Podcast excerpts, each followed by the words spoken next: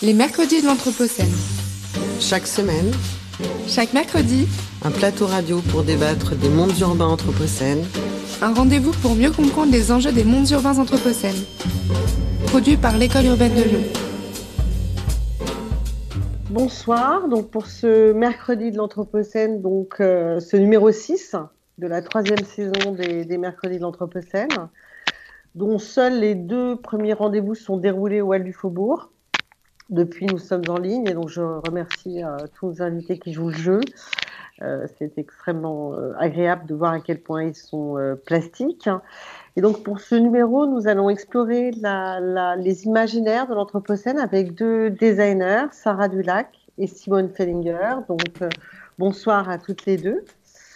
Euh, merci, bonsoir. L'entrée dans l'Anthropocène, donc une nouvelle couche géologique caractérisée par euh, l'empreinte des activités humaines sur la Terre, donne naissance à de nouveaux imaginaires euh, sociaux, de nouvelles formes de création, de nouvelles esthétiques, d'autres façons de raconter des histoires du monde et de la mondialisation, de la planète et de son avenir, des individus et de leurs désirs. De réalité anxiogène au futur possible, quelle lecture de l'Anthropocène propose designers et artistes Quels sont les imaginaires de la crise environnementale dans les fictions de l'Anthropocène? Sarah Dulac, vous êtes, je vais commencer par vous, vous êtes euh, designer euh, plasticienne, chargée de mission euh, à l'Agence nationale pour l'amélioration des conditions de travail et puis également entrepreneuse dans l'économie sociale et solidaire, en l'occurrence cofondatrice du collectif Tintouin, qui est une association dédiée à la création de, bien vivre ensemble sur les territoires euh, ruraux et euh, périurbains. Euh, vous deviez, vous avez commencé d'ailleurs à participer à un, projet qui, se déroulait justement au Hall du Faubourg, un projet collectif, hein, une résidence d'artistes et designers pour ce qui vous concerne, qui s'appelle Source, qui a démarré le, le 2 mars, qui était projet porté par la Taverne du Timbert, qui s'est donc arrêté. Euh, Est-ce que vous pouvez nous dire, nous parler un tout petit peu de ce projet Source et puis après nous verrons comment vous, ben vous avez rebondi, on va dire, sur, sur cette actualité qui nous a tous euh, euh, colonisés, assommés, sidérés. Je ne sais pas, nous en reparlerons. Ok, très bien. Bah, merci déjà pour votre, pour votre invitation. Je suis très, euh, je suis très contente d'être avec vous deux aujourd'hui. Euh, donc effectivement, euh, le projet, euh, donc le projet collectif euh, Source devait prendre place donc au Hall du Faubourg durant, durant trois mois. Et donc, euh, cette exposition collective devait, euh, euh, prendre place fin juin, début juillet. C'était un très beau, c'est toujours un très beau projet collectif avec beaucoup de synergie entre les différents artistes. Donc, on est, on est 10 artistes à avoir été sélectionnés pour cette résidence. Artistes de tout horizon. On a des plasticiens, des artistes designers, mais également des performeuses et performeurs. Euh, des personnes qui, euh, qui créent aussi euh, des, des, bandes, des bandes sonores. On a beaucoup de, voilà, beaucoup de différentes personnalités qui, sont, qui étaient réunies. Aujourd'hui, de manière extrêmement concrète, ce que j'ai pu produire jusqu'à maintenant, c'est de, la, de la maquette. c'est la maquette, mais aussi des cabanes, des cabanes dans la forêt. Euh, puisque confinement oblige, euh, il est impossible d'aller chercher des ressources matérielles extérieures, étant donné que mon travail, euh, mon travail est plutôt euh, un travail scénographique et un travail de construction de dispositifs et je dirais de euh, micro-architecture. J'ai quand même besoin à la fois d'espace et à la fois de, de matériaux de manière assez conséquente et notamment du matériau euh, également euh, du matériau social puisque euh, le dispositif le double dispositif que je proposais pour cette résidence devait se baser sur des enregistrements des témoignages de personnes, d'utilisateurs des Halles du Faubourg, de visiteurs, mais également des personnes qui travaillaient euh, aux Halles. Euh, alors peut-être qu'on rentrera plus sur le projet plus tard, mais voilà, pour l'instant, ce, projet, se construit dans la forêt avec de la mousse, avec du bois mort, et, donc je peux tester des prototypages, alors pas fonctionnels évidemment, mais des prototypages de dimensionnement. voilà. Donc, euh, mon travail passe principalement par le dessin et la maquette. Donc, je suis heureuse d'apprendre que ce, projet ne s'est pas arrêté. Mm. Donc, ça, c'est super, euh, qu'on puisse, euh, que vous puissiez continuer.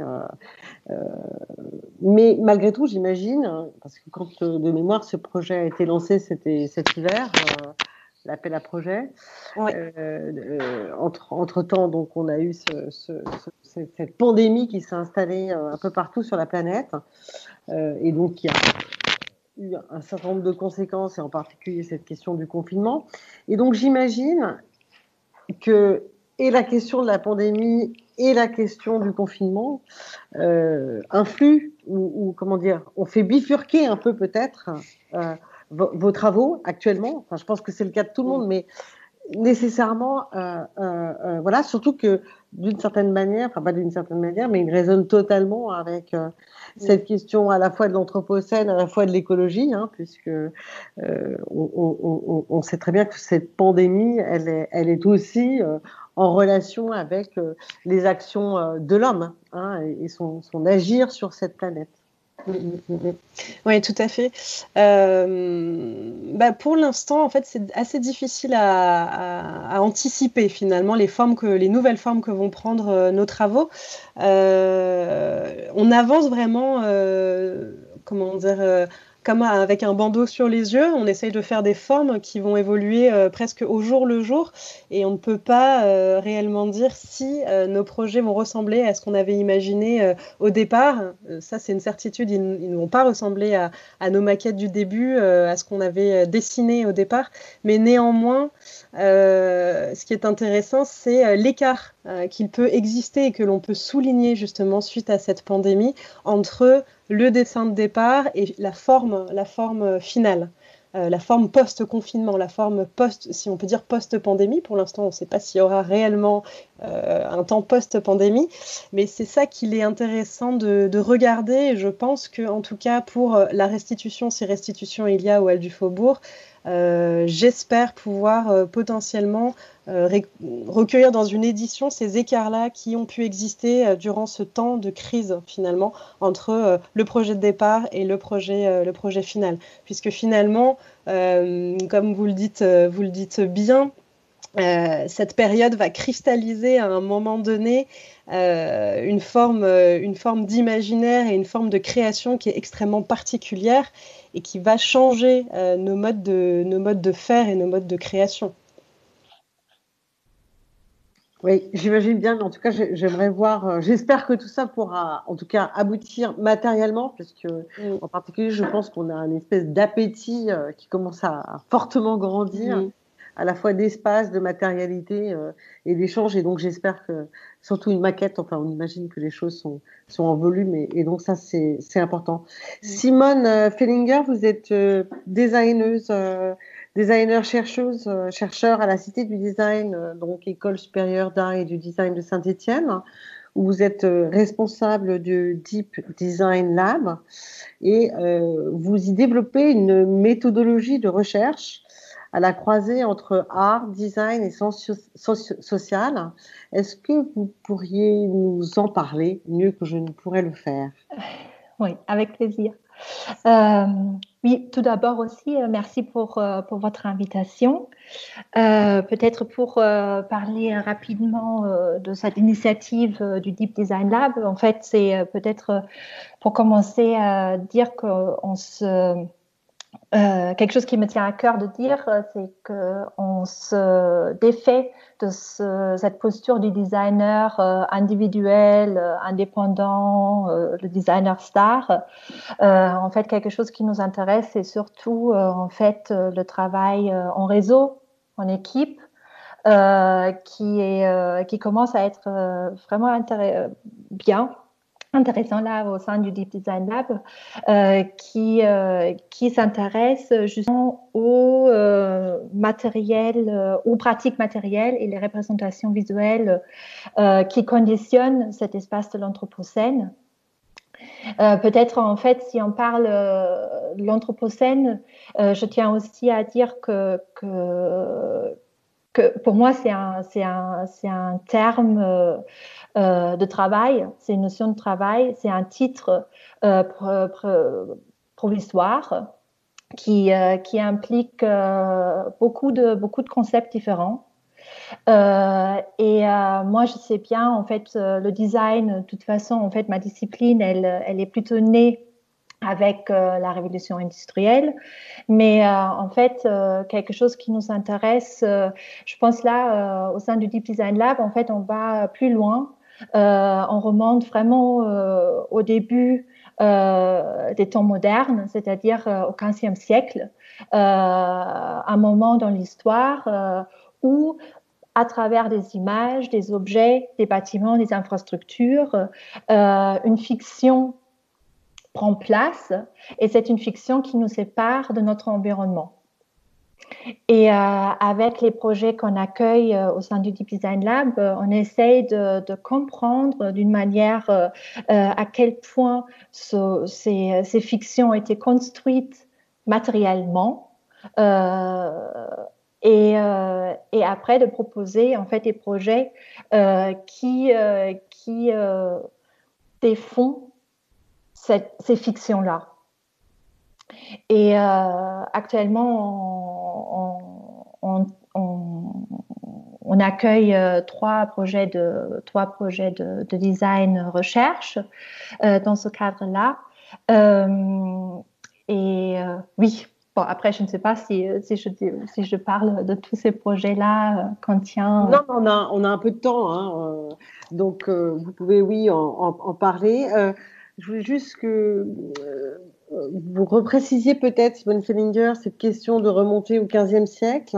Mm-hmm. Euh, et puis peut-être qu'on puisse parler, et, peut-être aussi avec Sarah Dulac, cette question de la fiction euh, moderne dont vous parlez, hein, qui, je ne voudrais pas dire de bêtises, mais qui a dissocié la question de, l'habitat et de la nature, hein, qui, a mm. dissocié l'homme de, la nature comme, mm comme extrait de, mm. ce qui a permis d'ailleurs euh, un extractivisme à outrance.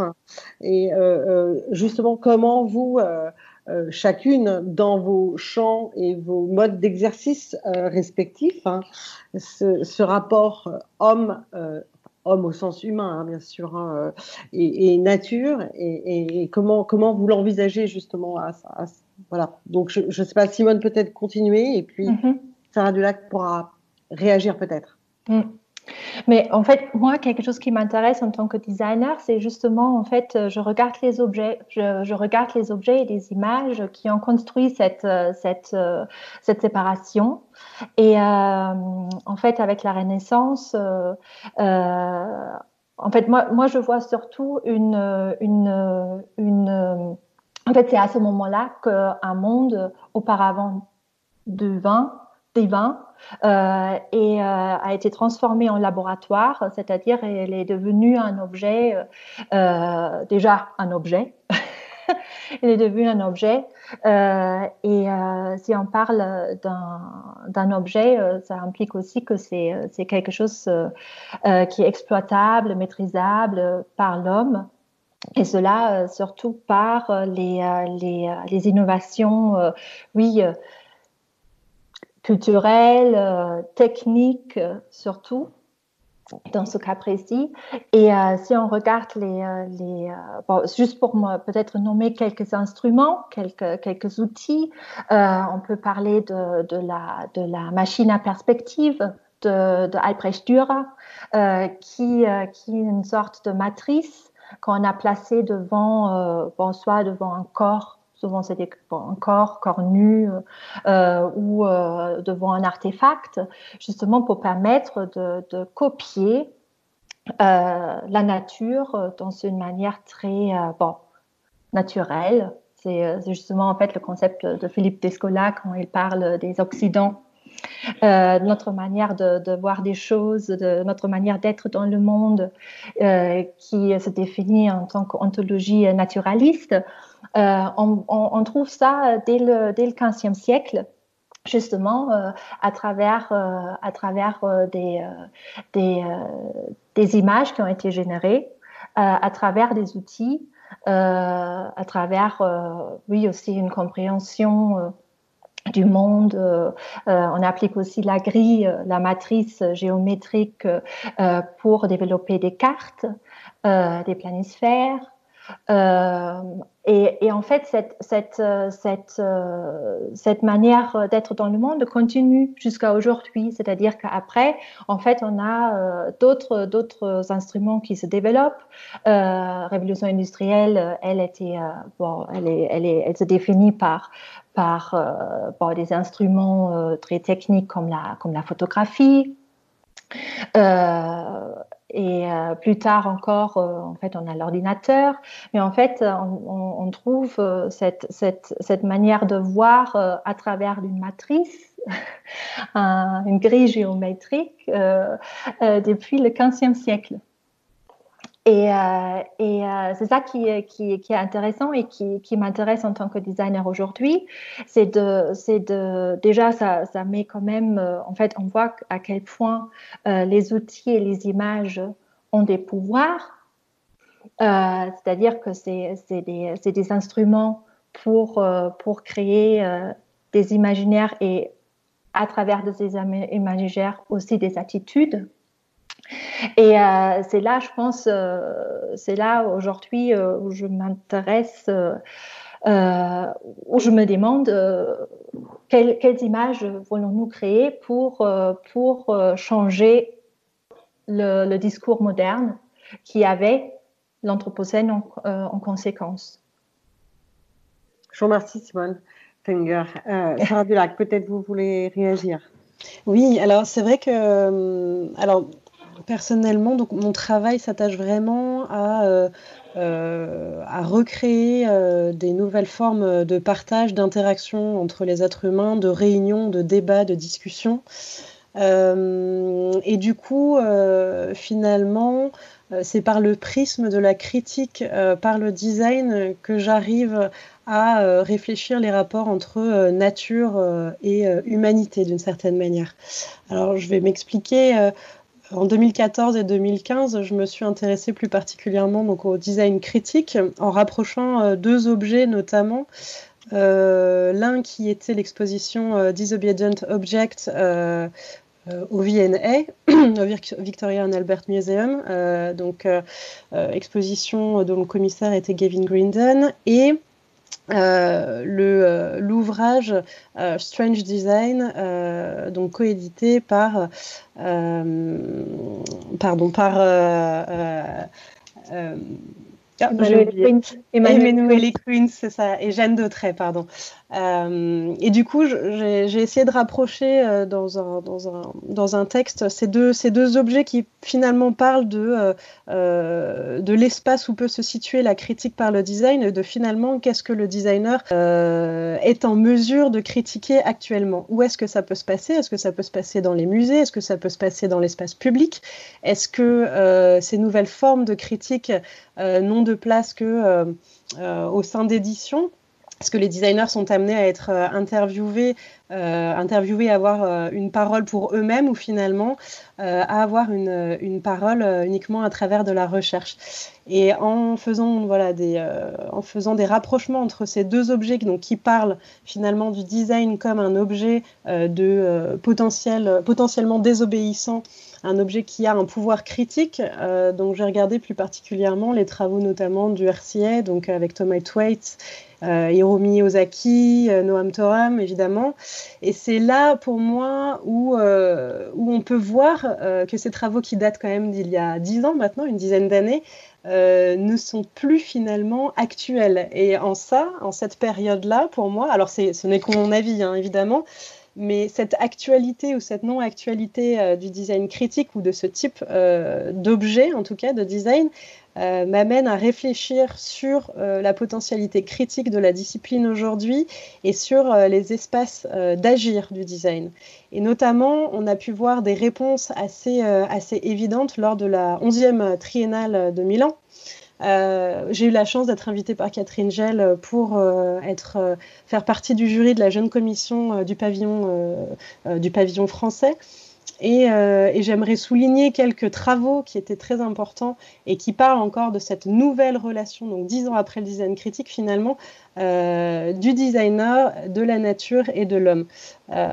donc pour moi, il y a, trois, possibilités finalement, ou trois possibilités, euh, ou trois types de travaux qui étaient très importants euh, à regarder. Le travail notamment de David, de Hénon. Alors euh, c'est un travail donc, qui s'appelle Mineral Accretion Factory. donc c'était la création d'un système, d'un dispositif pour recréer du corail au sein de l'océan. Donc finalement c'est une forme de réparation de la nature qui est en présence ici. Euh, on avait également la représentation des changements climatiques sous forme de data visualisation avec le travail de David Bianic, euh, qui est largement visible aujourd'hui et très intéressant justement euh, dans son rapport à l'image et à l'imaginaire et à la quantification. Et également le travail de recherche de solutions concrètes pour remplacer les teintures au pétrole par des teintures issues de fermentation de micro-organismes avec Mineral Cell Factory, euh, créé par Sarah, Maria Denis euh, et son entreprise Pili.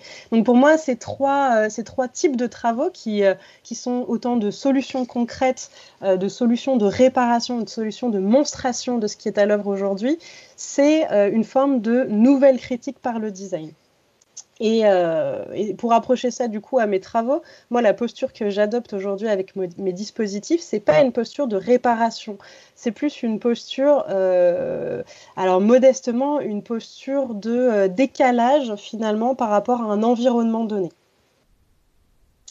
De, décalage par rapport à un environnement donné. Est-ce que vous pouvez préciser, s'il vous plaît? C'est-à-dire, c'est-à-dire euh, des dispositifs qui vont permettre, euh, donc comme je le disais, de rapprocher euh, dans un environnement particulier qui est celui de la, représentation de, de, projets, donc un espace de résidence, un espace d'exposition, qui est particulier pour le coup, puisque dans ce cas-là, c'est les Halles du Faubourg, donc il a un, qui a un espace, euh, euh, comment dire, c'est déjà un tiers-lieu, hein, donc euh, il y a différents usages qui sont à l'œuvre dans ce lieu. On y mange, on découvre des expositions, donc des personnes sont ici pour travailler également, et donc il existe également un jardin. Euh, donc, ce qui m'intéressait justement dans euh, cet espace multi-usage, c'est de pouvoir euh, se rendre compte de toutes les potentialités de rencontres qu'il existe dans cet espace-là. La plupart du temps, on y va en groupe hein, et finalement, on ne se rencontre pas forcément. Et là, ce qui m'intéressait, c'était surtout de poser une question et de permettre aux visiteurs d'apporter sa contribution à l'œuvre. C'est-à-dire, on lui pose une question qui était très simple, et là je vais être extrêmement concrète. Euh, la question c'est quel est euh, est l'espace euh, rêvé qui te permet de te sortir de ton quotidien? Et ça, c'est un travail que j'avais commencé avec un workshop de Jean-Baptiste Sauvage. Donc Jean-Baptiste Sauvage, qui dans la première partie de son travail était un artiste plutôt contextuel, et du coup, euh, j'étais vraiment inspirée par, euh, par cette première partie. Et ce qui m'intéressait du coup dans ces différents témoignages que j'avais pu récolter donc il y a quelques années, c'est qu'on parlait, on me donnait toujours euh, la description d'un paysage de nature, d'un paysage rêvé, d'un paysage utopique, mais surtout d'un paysage qui était fait de fragments d'expériences, de d'expériences sensorielles également, d'expériences visuelles, euh, et, il m'a semblé que partager euh, euh, aux personnes présentes au Hall du Faubourg, aux visiteurs, ce type de description pouvait être intéressant dans le sens où ça pouvait créer un paysage commun. Justement, Simone, je, voulais revenir sur, enfin, avec vous deux d'ailleurs, mais cette question de la, fiction, parce que, comme vous l'avez bien dit, toutes les époques Hein, tous les champs inventent leur propre fiction, hein, et donc on finit d'ailleurs par se demander hein, euh, quel est le rapport, ou, plutôt la, mise en abîme entre, entre fiction et réalité. C'est toujours euh, donc. Donc je me dis que le design, au sens de l'objet, euh, nous ramènerait à, quelque chose de tangible, de, de, matériel, mm. mais, mais et donc, dans cette fiction de l'Anthropocène qui aujourd'hui est percutée par, euh, par la question de la pandémie que nous vivons à l'échelle mondiale, hein, euh, euh, voilà, on se pose la question de quels seraient les objets, les objets d'aujourd'hui de, qui sont peut-être ou les objets du futur, on, ne sait pas trop. Là, on est dans un espèce d'entre-deux euh, que je ne saurais pas qualifier, hein, euh, mais on ne sait pas, on ne sait plus vraiment où se situer. Donc, comment le design pourrait nous aider à, refabriquer euh,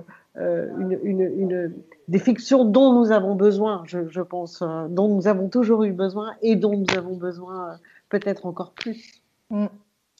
Moi, je pense que dans une manière générale, en fait, aujourd'hui, on n'a plus besoin de faire euh, la distinction entre réalité et fiction. Parce qu'en fait, euh, moi, je pars du principe que, que, en fait, les fictions créent des réalités. Et en fait, c'est quelque chose qui est très. Euh, là, moi, je vois vraiment une continuité depuis, depuis, bon, depuis la Renaissance.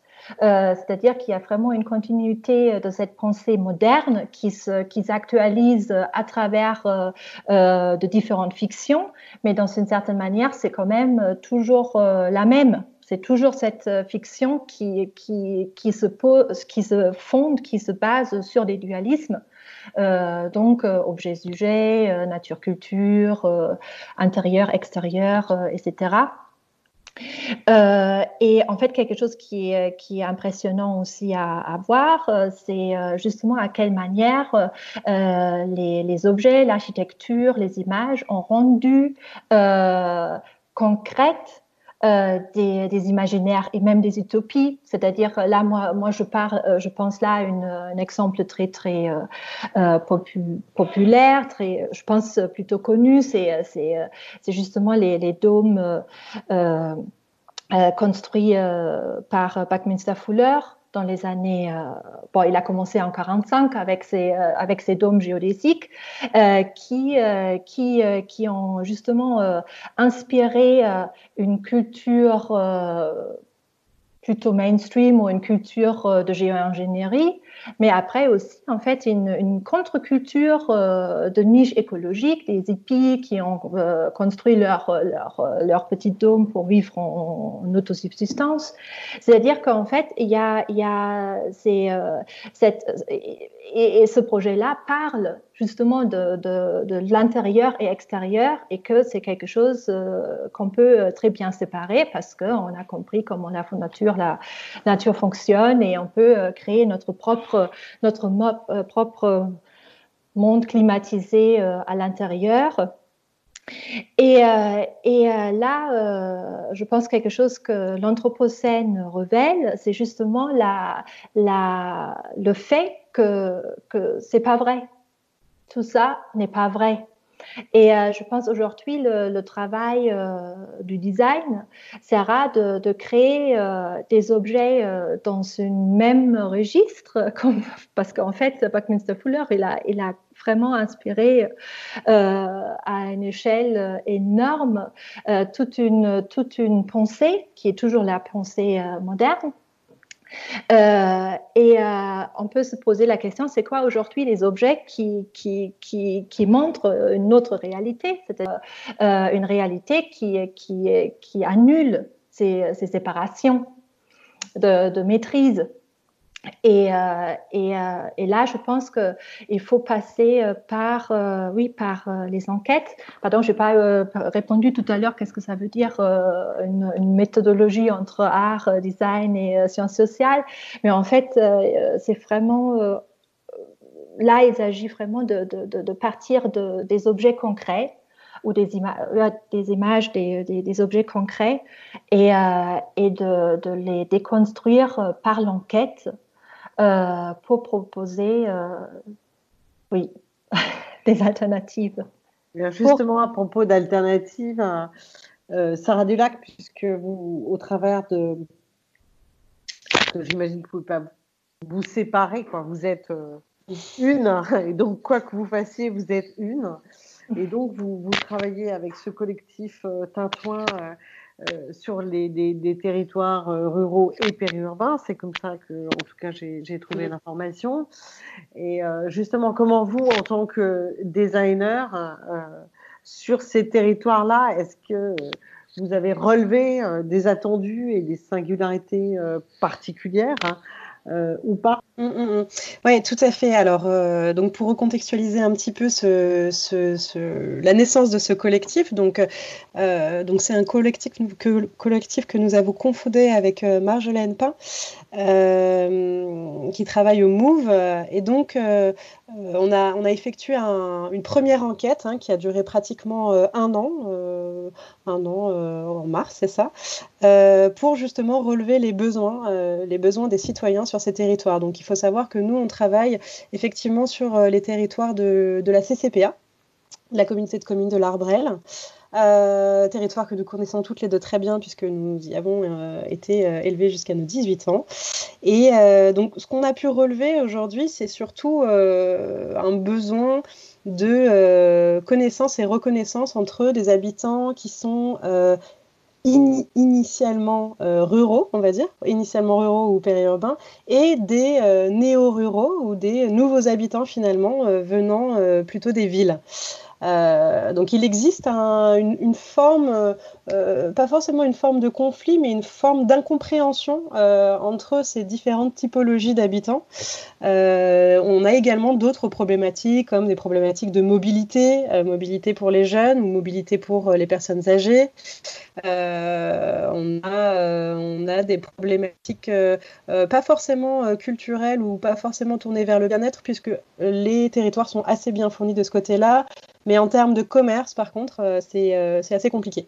Donc, euh, finalement, moi, mon travail pour ce collectif, le travail qu'on va mettre en place avec Marjolaine, c'est surtout un travail de, de, formulation par les citoyens de ces problématiques et de formulation de formes de solutions. Qu'ensuite, je serai amenée à, à formaliser de manière vraiment co-créative puisque du coup, euh, j'ai eu la chance de travailler dans plusieurs tiers-lieux euh, euh, depuis plusieurs années, notamment au sein de Creative Roots. Et la dimension de co-création est une dimension qui est, est extrêmement importante dans certains travaux, et notamment dans ce type d'initiative. L'initiative qui a pour but de recréer du lien justement entre les habitants initiaux et les habitants récents, on va dire, ou les nouveaux habitants de ce type de, de, de, de régions donc périurbaines et urbaines. Et périurbaines et rurales, pardon. Alors justement, Simone Fellinger, la question, euh, j'ai une double question. D'abord la question de, la création comme, comme, comme, agir peut-être centrale et peut-être plus que, plus que jamais centrale. Et puis la spécificité du territoire euh, euh, où, où, se situe la cité du design, qui est, euh, euh si je le prends un peu largement quand même, au-delà de Saint-Étienne, si je prends toute la vallée du Gier et au-delà, qui est un des grands territoires industriels, anciennement industriels français.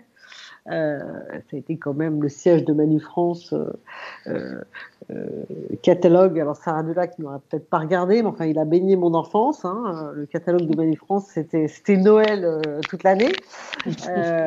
voilà, non mais je veux dire c'est une histoire française de l'industrie, de la modernité, d'un avenir radieux. Enfin, c'est tout ça, parce qu'on parle de la question des imaginaires. Je crois que le catalogue de Manifrance, c'était tout ça, du quasi plein emploi, de, de ça allait être mieux pour les générations futures, etc. Et, puis, euh, et puis tout ça, euh, euh, à Saint-Etienne comme ailleurs, a disparu, disparaît. tout ça aura été une parenthèse finalement d'un petit siècle. Hein, Hein, euh, cette, euh, un, siècle, euh, voilà. Et, donc, on, a cette, espèce de, de, de, de, violence faite au territoire, de transformation, mais aussi de mémoire, mais aussi de savoir-faire, mais aussi d'une culture de création. Donc vous qui, êtes ancrés dans ce territoire stéphanois et non pas que les élèves euh, de l'école d'art euh, et du design euh, soient tous stéphanois, bien sûr, on s'en doute, mais en quoi ce territoire qui est un territoire du design très profondément, en quoi il nourrit le, travail de, recherche, de recherche que vous menez avec, en collaboration peut-être parfois avec d'autres? Mm. Mais déjà, en fait, euh, d'avoir euh, d'avoir monté en fait une, un laboratoire ou un studio de recherche qui s'intéresse euh, aux questions de design et anthropocène à Saint-Étienne m'apparaît intéressant parce que justement, en fait, le, territoire de Saint-Étienne montre vraiment cette cicatrice montre en fait, de, en fait la, trace humaine dans un territoire avec justement la mine euh, qui est euh, l'artefact euh, suprême de la de l'anthropocène, je pense, parce que cet artefact parle de l'extraction l'extraction des terres par des actions humaines. Et euh, d'ailleurs, en fait, euh, là pour les, euh, pour, c'est aussi des projets qui sont en lien avec avec cette histoire nous intéressent beaucoup au sein du Deep Design Lab. On a notamment un designer qui s'appelle Jean-Sébastien Poncet qui travaille sur sur les traces, les archives de cette de cette histoire à Saint-Étienne, l'histoire des mines, qui se, qui se traduit aujourd'hui en tant que sol euh, pollué. C'est des, euh, des, des, sols qui sont, euh, oui, qui sont pollués et qui, qui, qui sont souvent pas exploitables comme on le souhaite justement avec, avec une, une nouvelle forme d'agriculture. Et lui, euh, il, euh, il, nous a proposé un projet euh, qui s'appelle Renouer et qui s'intéresse à la renouée de Japon, qui est une plante invasive qui aime beaucoup les sols pollués, c'est-à-dire les sols avec qui, qui, qui, sont métalliques. Et il essaye de, il propose un projet pour faire monde avec cette plante dite invasive, mais justement en fait cette plante n'est pas seulement une plante avec bon avec ce défaut d'être invasive, c'est-à-dire, quand je parle d'une défaut, c'est en fait c'est une défaut surtout pour les, les, les, les agents euh, immobiliers, euh, des urbanistes qui souhaitent euh, bon, faire d'autres choses avec les terrains et qui ont beaucoup de travail à se débarrasser de cette plante. Mais en fait, ça se trouve que cette plante a des qualités. Justement, en fait, cette plante peut stabiliser des sols. Euh, après 8 à 10 ans, en fait, elle peut créer une nouvelle couche qui peut devenir à nouveau euh, fertile. Euh, et euh, Jean-Sébastien Poncet, il propose de faire monde avec cette plante au lieu de se débarrasser d'elle.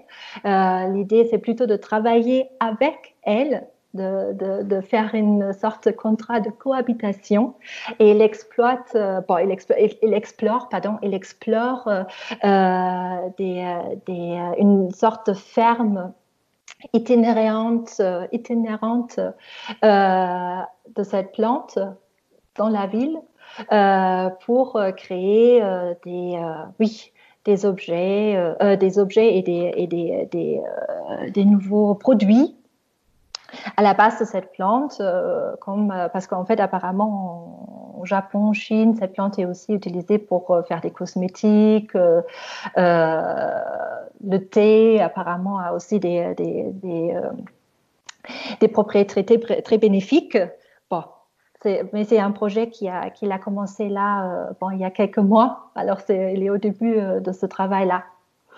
Et euh, d'autres choses qui peut-être aussi à, dire euh, à Saint-Étienne, euh, quelque chose qui, est important pour nous à la Cité au pôle recherche de la Cité Design et à l'école, à l'école, c'est ces liens qu'on essaie de construire depuis des années déjà, aussi avec les associations dans la ville. C'est-à-dire qu'on est très très connecté avec les amicales laïques là, un petit peu moins pour le, pour le, pour le Deep Design Lab actuellement, même si euh, bon, on, est, euh, on est en contact permanent. Mais en fait, c'était surtout en fait dans le cadre d'une autre lab qui s'appelle Design des instances et qui a travaillé avec des tiers-lieux stéphanois, des amicales laïques pour faire tiers-lieux. Oui, Sarah Dulac, vous vouliez peut-être euh, réagir parce que vous avez l'air, parce que moi je vous vois, euh, c'est le cas de tous les auditeurs, mais moi je vous vois toutes les deux. et donc je vous vois être d'accord ou pas.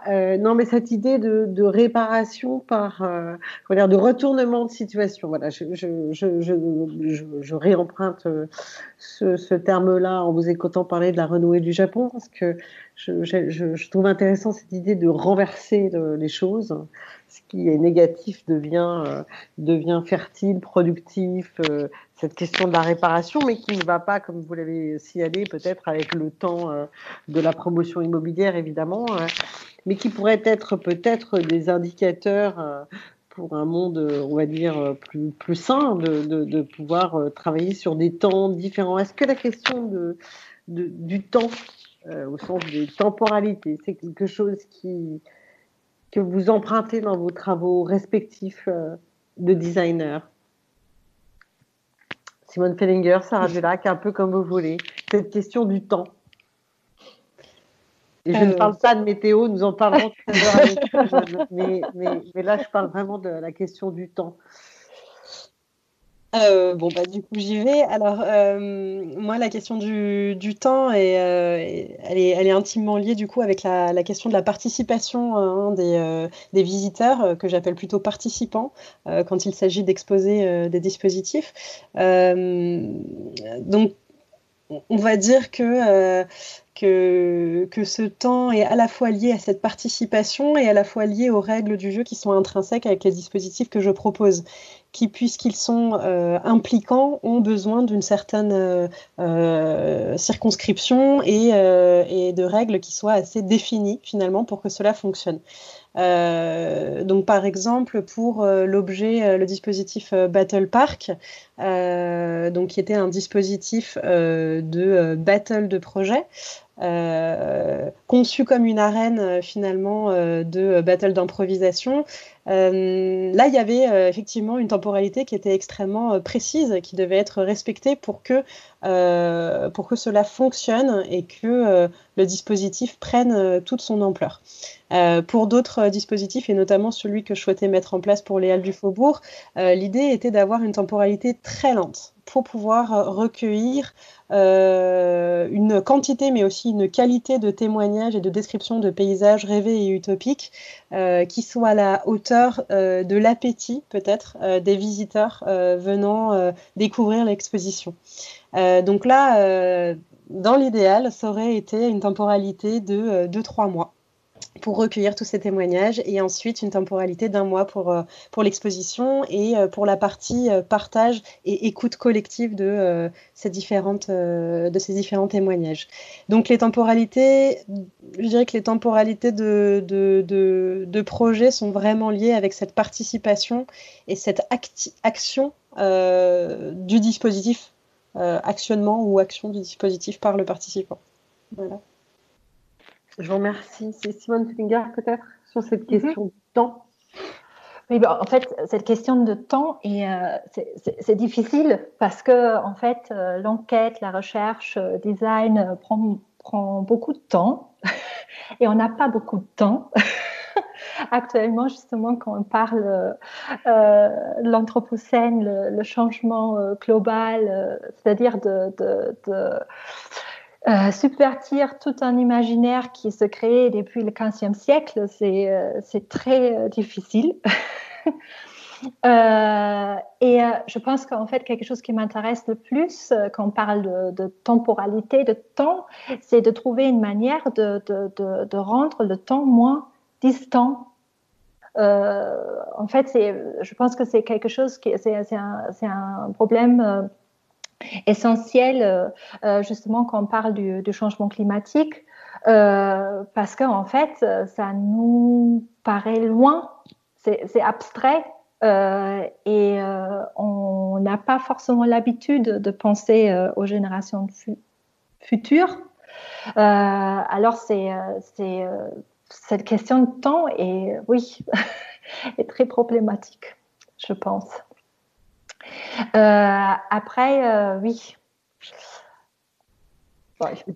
pourquoi vous dites que le, le pourquoi vous dites que le, cette question de la perception du changement climatique est, est, abstraite? Mm. Euh, parce qu'en fait, moi, en fait, je dis que c'est abstrait parce qu'en fait, le changement climatique actuellement, en fait, bien sûr, on, sent des, euh, des événements météorologiques qui sont catastrophiques de plus en plus rapprochés. Mais en fait, c'est surtout en fait quand on parle du changement climatique, c'est quelque chose climatique, c'est quelque chose qui qui se ne perçoit pas tout de suite. C'est quelque chose que, que nous avons appris euh, à travers des, euh, des modèles, euh, des simulations informatiques. c'est quelque chose que qu'on voit à partir des, des images qui, se, qui des images comme, comme par exemple le, la, la, fonte des, des glaciers, euh, qui aussi en fait quelque chose qui, qui, existe actuellement, mais qui est loin dans un espace. Euh, c'est-à-dire que c'est quelque chose que nous, ici, dans, notre monde industrialisé occidental, euh, on on le vit pas dans la même manière comme, par exemple, peut-être des peuples euh, au Soudan. Et, nous, on l'expérimente surtout à travers des, des, données, des données et des images, et on ne l'expérimente pas avec notre propre corps. C'est pour ça, euh, je pense que c'est euh, assez abstrait. Sarah Dulac, peut-être euh, un mot là-dessus? Parce que je, pense aussi. Ouais. Euh, bah, je suis, oui, je suis assez d'accord justement sur la perception sensorielle euh, de ces modifications euh, climatiques. Hein, et d'ailleurs, je trouve, enfin, je citais David Bianic tout à l'heure justement sur sa modélisation finalement de ces changements climatiques et, et sur aujourd'hui le, le, quel est finalement le je vais dire des gros mots, hein, mais euh, quel est le devoir d'un designer? Quelle est la, posture qu'un designer euh, peut avoir euh, vis-à-vis de ces changements climatiques? Et c'est quelque chose que, voilà, que, je me pose aujourd'hui comme question, puisque finalement, est-ce que, est que comme, comme vous le dites, hein, on n'a on a plus, plus beaucoup de temps aujourd'hui, et comment, comment ne pas entrer non plus dans une une, efficience, euh, efficience euh, absolue justement pour récupérer ce temps-là et en faire, euh, en faire bon usage à tout prix, euh, au risque finalement de ne pas prendre le temps, entre guillemets, de réfléchir suffisamment sur l'impact que pourraient avoir nos actions et, euh, nos créations. Et, euh, et moi, j'ai la sensation d'être pris dans un étau aujourd'hui entre cette efficience, justement, cette compression du temps absolue pour essayer d'avoir des, des, des, des, solutions qui soient, qui aient un impact réel, et notamment là, je pense à, mon côté entrepreneur social, hein, pour avoir des, des vraies solutions à, impact durable notamment. Euh, et de l'autre côté, ne pas se précipiter pour être réellement à l'écoute des besoins et ne pas être en surface euh, sur euh, les, besoins qui sont remontés au, départ, en fait, de, notamment d'une enquête, justement, sur des territoires ruraux et périurbains. Et du coup, à la fois, moi, ça m'interroge en tant qu'entrepreneuse, mais aussi en tant que, évidemment, en tant que, en tant que designer. Et pour l'instant, moi, c'est vrai que ce, ce, que je propose, c'est c'est des. J'étais au départ sur plutôt, il y a quelques années, des temps de réunion, de débat, et je crois qu'aujourd'hui, il y a un glissement qui va s'opérer euh, plutôt vers des espaces de prise de décision, plutôt que des espaces uniquement de discussion ou de rencontre. La prise de décision aujourd'hui, pour moi, elle semble indispensable à réfléchir. Euh, et je pense notamment au design des instances, euh, Simone, euh, d'ailleurs, dont je serais très curieuse d'en savoir un peu plus. Je ne sais pas si c'était prévu d'en parler, mais bon, ça rentre. on, va le faire, on va le faire. Ouais, ouais. Pour moi, c'est cette question des instances et cette question du, du, du, pouvoir hein, aussi et de la décision, c'est quelque chose qui est indispensable à réfléchir en tant que designer aujourd'hui. Mm. Donc justement, Simone Fellinger, puisque la, la, perche de vous être tendue par, euh, par Sarah Delac sur le design des instances. Oui, en fait, c'est euh, moi je peux parler un petit peu parce que j'ai collaboré sur euh, sur un petit projet dans le cadre du design des instances, mais sinon il faut plutôt discuter avec ma nouvelle collègue Fiona du Mélino qui qui qui prend la qui est la, la, responsable de ce, de ce lab, design des instances. En fait, pour, pour situer rapidement le, le projet, qui existe, je pense, depuis, ouais, qui existe depuis 2015 déjà. ce projet a commencé avec des observations euh, c'est-à-dire des observations euh, des, euh, des, des, endroits où, où la, démocratie représentative était en question. en fait, ça a commencé avec une observation dans le cadre de Occupy Wall Street, aussi à Notre-Dame-des-Landes, aussi à Nuit debout. En fait, tous ces, tous ces, événements qui parle euh, du fait que euh, la, démocratie représentative est peut-être euh, bon, expire dans une certaine manière parce qu'elle ne prend pas en compte des voix multiples. bon, et, euh, euh, il y a, moi, moi personnellement, j'ai participé à un petit projet, c'est-à-dire qu'un projet euh, vidéo. On a travaillé sur des interviews avec euh, des designers, des penseurs euh, sur, euh, sur la question de, la démocratie représentative. On a, on a, on a interviewé notamment Bruno Latour, Sandra Logier. on a aussi interviewé David Mulder de, de l'agence XML qui a fait ce, ce, cet ouvrage Parliament Book on a, c'est qui d'autre? Antoine Borel, qui travaille sur, euh, sur les tiers-lieux. En tant qu'endroit pour prendre des décisions, dans une manière alternative. Euh, mais en fait, euh, Design des instances, pour l'instant, c'est vraiment une sorte de, programme qui, existe en briques. Il y avait plein d'actions qui ont été euh, menées, euh, notamment en fait avec Sylvia Frederickson qui a, qui, a, qui était en charge de ça pendant un bon moment, notamment en fait dans le cadre de l'expérimentation Fork the World, tiers-lieu, euh, euh, une expérimentation de, faire tiers-lieu dans le cadre de la Biennale de design euh, à Saint-Étienne en 2017. et en fait, là, récemment, en fait, la dernière action publique qu'on a menée, c'était dans le cadre de la Biennale en 2019. Et c'était une journée de conférence et on s'intéressait justement, en fait, quand, parce que cette, cette, question de prise de décision nous a, euh, bien, bien, bien sûr, c'est très temps. Et nous, on, on se posait plus, plus euh, euh, précisément, en fait, c'est quoi les objets qui font décision c'est-à-dire, en fait, de, de, de, prendre ces questions-là, euh, même si on est très inspiré par euh, les, les travaux euh, des sociologues, des, des, anthropologues, en fait, mais quand même de, de, prendre aussi notre posture de designer, ce qu'on sait faire, et de questionner les, les objets qui font décision et qui, euh, qui peuvent, bon après c'est quand même conceptuel, et je, mais je pense que c'est intéressant de, de, de, développer ça euh, plus tard.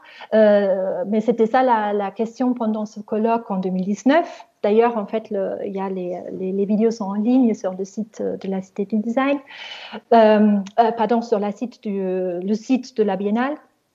Et, euh, et, en fait, c'était justement euh, de se poser, c'est quoi ces, ces, ces, objets qui peuvent devenir des objets frontières pour subvertir des, euh, des, euh, des, ordres établis, qui est aujourd'hui la, la, la, démocratie représentative.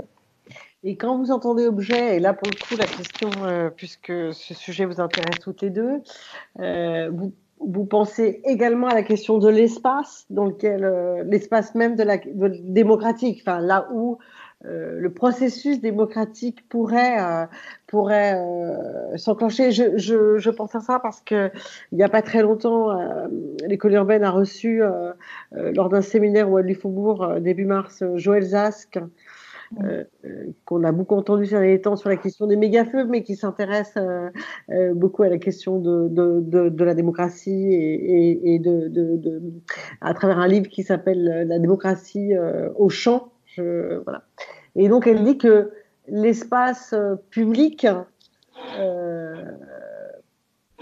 pour ce qu'elle en a observé, les grands espaces publics des grandes villes, et elle parlait en particulier de la place de la République à Paris, qui, comme vous le savez, a été euh, euh, rénovée euh, récemment parmi des places, de, voilà, qu'on n'avait jamais en fait imaginé l'espace public de la démocratie, mmh. que dans l'écriture même du concours, de la, la, manière dont se projetaient nos, nos gouvernements, enfin nos collectivités publiques dans la question de l'espace public on n'était pas encore à l'âge de l'espace de la démocratie.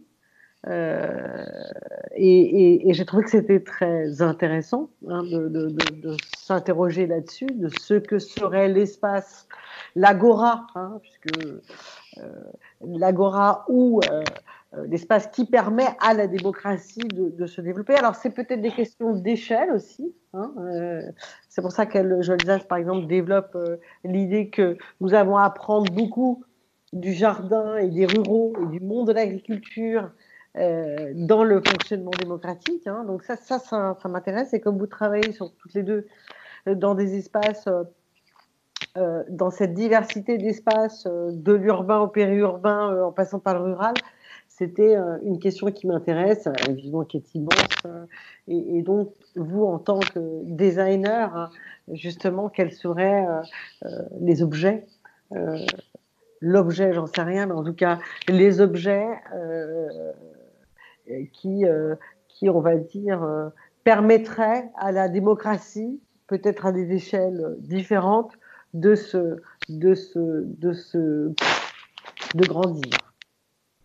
Donc je vous retourne cette question, cette dernière question qui est peut-être un peu, euh, un peu compliquée, peut-être n'ai je pas été claire, mais voilà, de terminer sur cette question de la démocratie, que, mm. parce que c'est peut-être un des vrais enjeux aussi de l'anthropocène et des, et des fictions que nous avons euh, à imaginer et à projeter.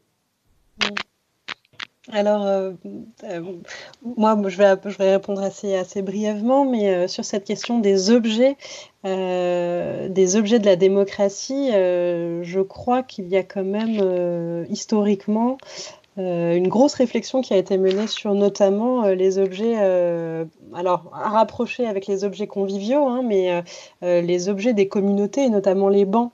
Donc évidemment, je pense à l'exposition utopienne Benches. donc finalement, en tout cas, si les bancs sont l'une des réponses à cette question de quels sont les objets de, la démocratie ou qui permettent peut-être une démocratie, euh, moi, en tout cas, j'ai l'intuition euh, que ces objets-là sont des objets qui sont assez simples d'une certaine manière et qui existent déjà finalement, mais qui ne sont pas utilisés forcément ou qui ne sont pas regardés de cette manière-là aujourd'hui. Donc pour moi, il s'agit plus d'un changement de regard sur des objets qui existent déjà, plus que d'une création véritable euh, d'objets, de nouveaux objets pour la démocratie. Et là, je peux, Peut-être là, je peux juste répondre euh, justement sur, le, sur ce projet de, de, de l'agence XML euh, avec leurs enquêtes euh, des, des, parlements. Euh, parce qu'en fait, euh, c'est un projet. Là, j'ai oublié à quelle, dans quelle année ils ont, ils ont mis en place ce projet, mais en gros, ils sont, c'est des architectes, c'est une studio d'architecture qui est basé à Amsterdam. Et euh, ils sont euh, euh, aussi une partie recherche dans leur dans, dans, le cadre de leur de leur de de leurs activités et là c'était une, une recherche indépendante sur justement les, les, les scénarios, les scénographies euh, des différentes euh, maisons, euh, des différents parlements dans le monde, et qui est très intéressant quand, on regarde. Après, ils ont développé une sorte de typologie. Et, il y a par exemple le, House of, Commons en, Angleterre, qui se définit par ces, ces bancs qui sont opposés qui, crée complètement une autre atmosphère de, démocratique, une autre atmosphère de, discussion euh, que par exemple euh, une typologie de sémicercle euh, comme on le trouve en, France euh, ou comme une, scénographie de, classroom, une, classe où il y a quelqu'un qui parle devant et euh, il y a tout un public qui les écoute. Et euh, c'est intéressant parce qu'en fait, là, dans leur recherche, ils ont superposé ces, ces différentes euh, scénarios, ces différentes scénographies avec, avec le Democracy Index qui est publié par euh, le Economist. Je pense tous les deux ou trois ans, je ne sais plus dans quel, dans quel rythme il, il, il apparaît. Mais en gros, quelque chose qui est intéressant de voir, c'est par exemple le, les, pays qui, qui, ont cette scénographie du classroom euh, sont les pays les moins démocratiques euh, on le trouve euh, en Chine, en Russie, euh, qui, qui, qui est intéressant comme, comme observation. Juste là pour répondre à, au banc et justement au, au positionnement aussi des bancs qui peuvent générer des, endroits, des, manières très différentes de faire euh, discours ou de, créer une discussion. Mm. Écoutez, je vous remercie toutes les deux. On va terminer avec cette très jolie image justement que sont les bancs publics. Euh, je, je, trouve que c'est une très belle manière de terminer. Merci à toutes les deux, Sarah Dulac, Simone Flemminger. Je, je vous souhaite euh, une belle soirée. Je vous souhaite que vos projets euh, se poursuivre.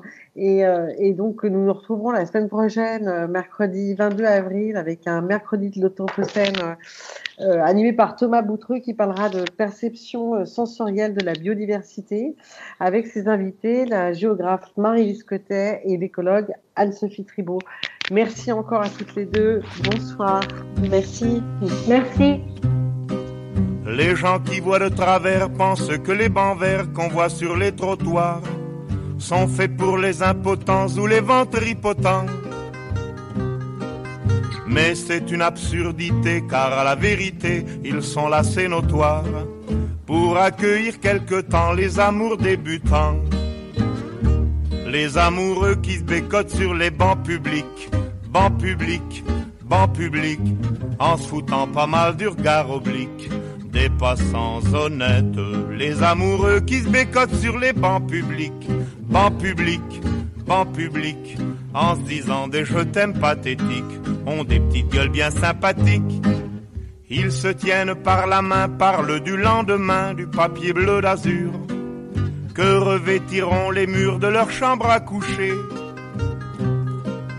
Ils se voient déjà doucement, elle cousant lui fumant dans un bien-être sûr et choisissent les prénoms de leur premier bébé. Les amoureux qui se bécotent sur les bancs publics, bancs publics, bancs publics, en se foutant pas mal du regard oblique des passants honnêtes. Les amoureux qui se bécotent sur les bancs publics, bancs publics, bancs publics, en se disant des je t'aime pathétiques, ont des petites gueules bien sympathiques quand la sainte famille machin croise sur son chemin deux de ses malappris, elle leur décoche hardiment des propos venimeux. N'empêche que toute la famille, le père, la mère, la fille, le fils, le Saint-Esprit, voudraient bien de temps en temps pouvoir se conduire comme eux.